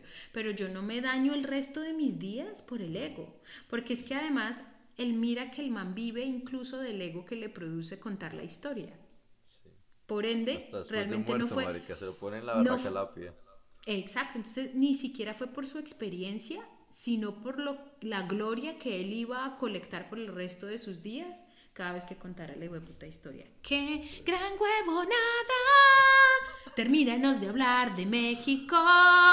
Bueno, bebé, una de las ventajas de quedarse en Playa del Carmen es que es una buena base para explorar el área, ¿no? Entonces queda una hora de Cancún en carro y queda a una hora de Tulum en carro. Entonces estás en el centro porque una queda para el norte y la otra queda para el sur. Entonces puedes hacerlo de día, de noche, te quedas, no sé qué, es más fácil. A Mérida son tres horas, pero la vaina es que a Mérida yo quería ir porque Mérida es una de las únicas ciudades coloniales que hay, así colonial, colonial mexicana, marica, de esas de Ujú. fachada y de puta de Qué los 60, lindo. desde el chavo, marica. Entonces yo obviamente quería ir a esa mondad, chico, como un Cartagena. Obvio, obvio. Entonces, y eso es Playa del Carmen. Cartagena. Playa de día y rumba y comida de noche. Pero bueno, parce, ahora sí ya hablemos de la comida. Toca hablar, Viviana, de la Ay, perro. comida. Ustedes escuchan allá el pi, pi, pi de Juanito. La- Juanito está la calentando la comida. No, perros, Juanito está calentando la comida. Yo estoy aquí No. ya. Termina de contar de México, maldita estúpida. Parce, México con la comida mexicana. Al menos dinos qué es lo que más te gusta. Yo ya les había contado que son los, ta- los tacos de, de tripa. O sea, de chunchulla. Uh, uh, bebé, uh. Taco de tripa. Es como el meme que te envié estos días, que está Lisa y Nelson de los Simpsons en, probablemente en la casa de Nelson, weón, y le ponen a, Nelson, a Lisa, es como, pero aquí vamos a ver Ned, el guasón, y Nelson le contesta, yo no dije el guasón, dije el grueso. el taco de tripa, bueno. Uy, A mí bueno. ese es mi favorito, taco de tripa. ¿Y tú? Sí, al pastor. Yo creo que es ese- esa combinación de la piña con la berraca, pero cuando son buenos, no los de la esquina de la calle, ¿no? Aunque esos de la calle son buenos también. Esos son ricos, son ricos. Lo que pasa es que, lo que pasa es que, yo no sé, yo, igual, yo creo que hay que hacerles el- la distinción a la gente. Hay, hay dos tipos de México, de comida mexicana. Hay Tex-Mex y de seguro la gran comida que probaste tú en un lugar como Playa del Carmen o, o esos lugares es muy Tex-Mex porque obviamente le tiene que eh, eh, parecer rica al paladar americano que ya se acostumbró a la versión de la comida mexicana, pero hecha para gringos, por eso se llama Tex-Mex, porque es tejano mexicano, es más del de Estados Unidos. Entonces, hay otro México, porque yo viví con mexicana, y cuando ella cocinaba, eso era, otra, eso era otro México. De nuevo, el, el taco, la flauta y todas esas huevonadas que yo comí estando en Los Ángeles, que nos llevó mi, mi gran amigo René, mexicano, eh, es, es un taco muy diferente al taco que yo veo o que yo comí en Estados Unidos, por ejemplo. Entonces, haciendo esa distinción, igual las dos comidas son muy ricas, pero una es muy diferente a la otra. Sí, buena, buen comentario. Bueno, parce, yo me acuerdo de lo famoso y lo conveniente que se llama el cenote de Iquil. ¿Sabes por qué es muy conveniente? Porque queda 10 minutos de Chichen Itza, weón. Y es uno de los cenotes que han adecuado con las... con el área, pues, como más construida, lo que te decía. Yo iba con mis papás, yo iba con la vieja que no caminaba un culo, weón. Obviamente nos fuimos para el cenote más... Para los termales de Santa Rosa, eso era esa vaina, que no llega ya, le dan su toalla y todo. Parce, la verga, Viviana. O sea, inclusive ahí, fue puta, es como un cráter en el que uno está nadando del agua más bonita, marica. Y obviamente estás a estas viejas en bikini saltando, güey, y tomándose las fotos. No, parce. Y usted ahí con la, y usted ahí con Y la yo ahí con la tóxica. tóxica. Con la toxicosteña.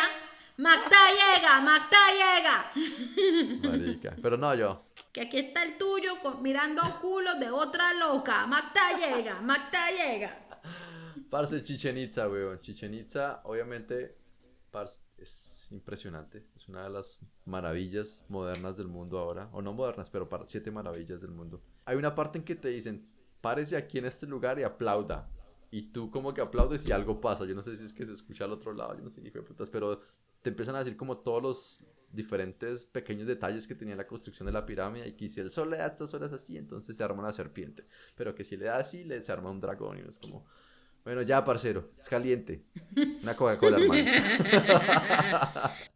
Hace mucho hall. Bueno, parce, la otra cosa que hay que ir a ver, Tulum, Viviana. Sí, ¿Qué sabes es así.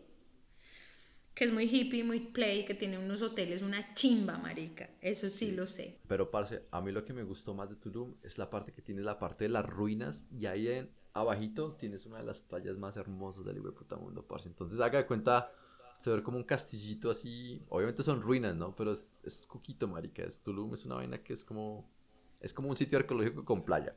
Bacano. Sí, sí, sí, sí. Haga cuenta si el Coliseo Romano tuviera una playa o un lago donde uno pudiera nadar, uno es como, uy, qué chimba nadar aquí. Ya. Hay mucho scuba diving también en Tulum, entonces mucha gente que va a hacer scuba diving se va para Tulum, por si les gusta el buceo. Scuba diving es eh, bucear. Exacto. Y bueno, si miran, ya ahora sí el mapa, Playa del Carmen, de Mérida, como les contamos, tres horas. ¿Tres horas? No, no fuimos, hicimos la parada en el cenote, visitamos Chichen Itza, después llegamos a Mérida, y ahí obviamente yo ya llevaba ya como ciertos días ah, con la toxicosteña, entonces decidimos irnos a comer por la ciudad, los dos, y nos encontramos con un restaurante, marica, que ha sido uno de los restaurantes más buenos en los que he comido toda mi vida, marica. ¿Te imaginas? Imagínate, como para que digas eso. ¿Por qué? Cuéntame. El sitio se llama La Chaya Maya. La Pero, chaya again, maya. Volviendo a los gustos, es subjetivo. Para mí puede Claro. que sea uno de los mejores, para ustedes, ustedes van a decir, maricas. Los platos que comí, weón, muy sencillos. Carne, frijoles, arroz, tacos y plátano maduro. Uf, parce, Yo no sé esa mierda que le echaron, weón, pero los plátanos maduros sabían mejores que los de Colombia, marica. Uh, eso es decir harto, marica. Uh. Eso era como un- una bandeja paisa en el pueblito paisa o no sé qué maricadas en Medellín, pero a la décima potencia, parce. Bueno, bebé, comprado, allá iré. Chacha Maya. Chaya Maya. Parce, Mérida, casa colonial. Yo creo que la experiencia es muy parecida a la que la gente tiene en Cartagena. Tienen su buen hotel, se alquilan su casa colonial con la piscina atrás, no sé qué. Lo pueden hacer en Mérida, casas hermosas, parce. Encontré una por Airbnb con la piscinita así y tenía como cactus, de esos cactus todos texanos que son como la, el tronco y los dos brazos. Sí, súper, súper cliché, es- cliché de desierto de, de, Sí, de mexicano, de película, marica. Y, la, y daba ese sol, marica, escuchando como todos, porque Mérida tiene su escena hipster. Entonces, haga de cuenta. No, escuchando Amor a la mexicana. De rumba, rumba, guapango y son. No. Despacio y luego mi mata. Vea. Mi macho de corazón. Lo bacano de ir a lugares como Mérida o a pueblos como Playa del Carmen, lo que les decía, es que no es el típico lugar como Cancún, donde usted entra y lo único que hay que tomar es cerveza y de esos cócteles todos azucarados que le venden a los gringos, parce. Cuando Sí. yo fui a Mérida, habían unas, estaba el, el, el boom de lo que es mezcal. Entonces habían Sí. resto de bares mezcaleros, marica, pero eran bares Sí. mezcaleros Explícales qué es mezcal. Entonces, mezcal es un alucinógeno. No, el mezcal ¿No? es no es como es, es un tequila, pero un tequila no fino. No, mentiras, el, el tequila es un mezcal, pero es como esa vaina del vino, de que no todo coñac es Entonces, ¿cuál es el que es el, eh, esa bebida alucinógena? ¿Cómo se llama la bebida alucinógena de México? el peyot, Que me suena mezcal. Ah, el peyote. peyote. Sí. Sí, más bruta yo. Estúpida, estúpida. Bueno, mami, el mezcal, uff, bien, entonces son tequilazos, pero son tequilazos chimbos. Eso es como tomarse un Eduardo III, weón. Tequimón, un tequimón, Pretender que eso es ginebra, o sea, eso no es ginebra, pero es una versión del ginebra. El caso muy bacano, parce, Cancún, ah, la, parte de Mérida, ¿no? Y bueno, llegamos ya al plato fuerte, que es Cancún. Entonces Cancún uno entra, para mí es el plato fuerte porque desde ahí salíamos para La Habana, y, pero para mis papás y para todo el mundo es como Cancún, ¿no? Es como llegar a Miami. Yo sabía que Cancún, marica, esos son edificios y hoteles y esas playas chimbas todo incluido que... nah, ni siquiera la playa es tan bonita. Entonces ahí sí les boto el dato. Pero aún así, Viviana, ¿sabes qué? Puta, es espectacular, marica, el ambiente. ¿Sí? No es, sí, marica, Bueno. no es pichurrio. O sea, no es que la playa es una... Por ejemplo, la playa de Cartagena, ¿a ti te parece la playa bonita en Cartagena? No, es horrible. Marica, es un cagadero, weón. Entonces yo no, no, no sé cómo la gente paga para irse a, a solear en esas playas. Es como, no, no. Total, total, total. La de Cancún, aunque se aguanta. ¿eh? Bueno, el caso. Si van a Cancún, sí quédense en un hotel. O si no, busquen pues otras opciones afuera. No hay mucha vaina así como de la casa con la piscina, no. Son condominios que la gente convierte y arrienda para Airbnb. Entonces, si consiguen de esos apartamentos, les toca, si no en un hotel. Y bueno, Cancún es pura rumba y diversión, como ya lo hemos dicho. Todo es muy americanizado ya, pero pues si ustedes buscan a las afueras de la parte turística, se encuentran con pequeñas joyas, sobre todo joyas gastronómicas. Entonces, Uh. marica, uno de los mejores ceviches mexicanos que me he comido, me lo comí en una pescadería de esas, haga de cuenta como si el 7 de agosto tuviera una berraca. Sí, sí, sí, sí, sí, es que esas son las mejores bebés que, mejor dicho. Usted no se imagina ese limón, cómo le entraba ese pescado, esos camarones. No, uff. Bueno, el caso sigamos. Mátenlo, mátenlo, perros. Y al menos tú estás en Tailandia, que si ahorita te da un puto antojo, marica, tú te bajas allá a la, a la esquina de tu, de tu este... te- Patay, amiga, por favor, ahí. Échale extra limón ahí, ex- extra... La, la, la comida tailandesa es de las cosas más ricas que tiene el mundo, marica. Sí. Pero bueno, Bendito sea Dios por los tailandeses. Cancún. Síguela, síguela, síguela. buceo. ¿Sabes qué? Me pegué el buceo más pichurrio de mi vida en, en Cancún. No sé, de pronto a la gente le guste. Yo creo que tú lo vas a odiar.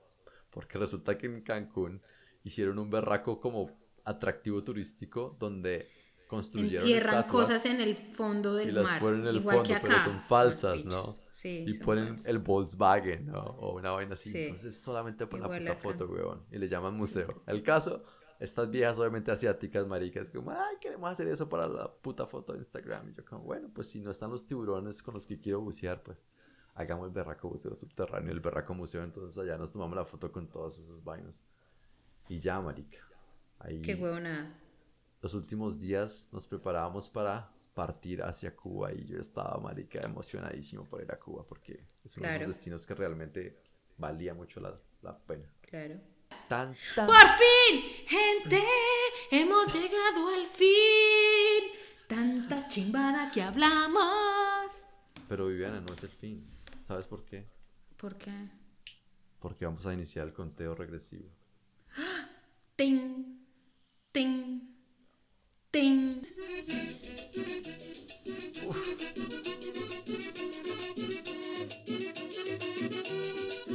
Esa no es la versión papás. Esa versión es un poco más coteña, chica. A ver. Óigala. Las campanas de la iglesia están sonando. Güey, eh, eh, eh. Alegría La alegría del año nuevo viene ya. Gente, no lo hacemos tan dramático como antes, pero realmente queremos desearles un muy feliz año. Si esto los cogió en su conteo después, feliz 2022, de todo corazón. De no me quiten Y lo que, y que nos sigan escuchando, ojalá no los estemos aburriendo mucho. Esperamos crecer, ¿qué tal que, qué tal que el 2022 sea nuestro año para ser famoso, bebé? Güey, madre. Güey, por- sobre todo porque vienen los episodios de Viviana, ¿no? Yo ya casi voy llegando al fin de mi material. Pero cuando la gordita nos empieza a contar esas historias del Everest, yo ya me vi ahí a más de una oyenta sintonizándonos más. Bueno, hágale pues. Besitos para todos. Gracias infinitas por escucharnos. 86 pelagatos de mi corazón. Los amo, los adoro y lo mejor para el 2022, mi amor.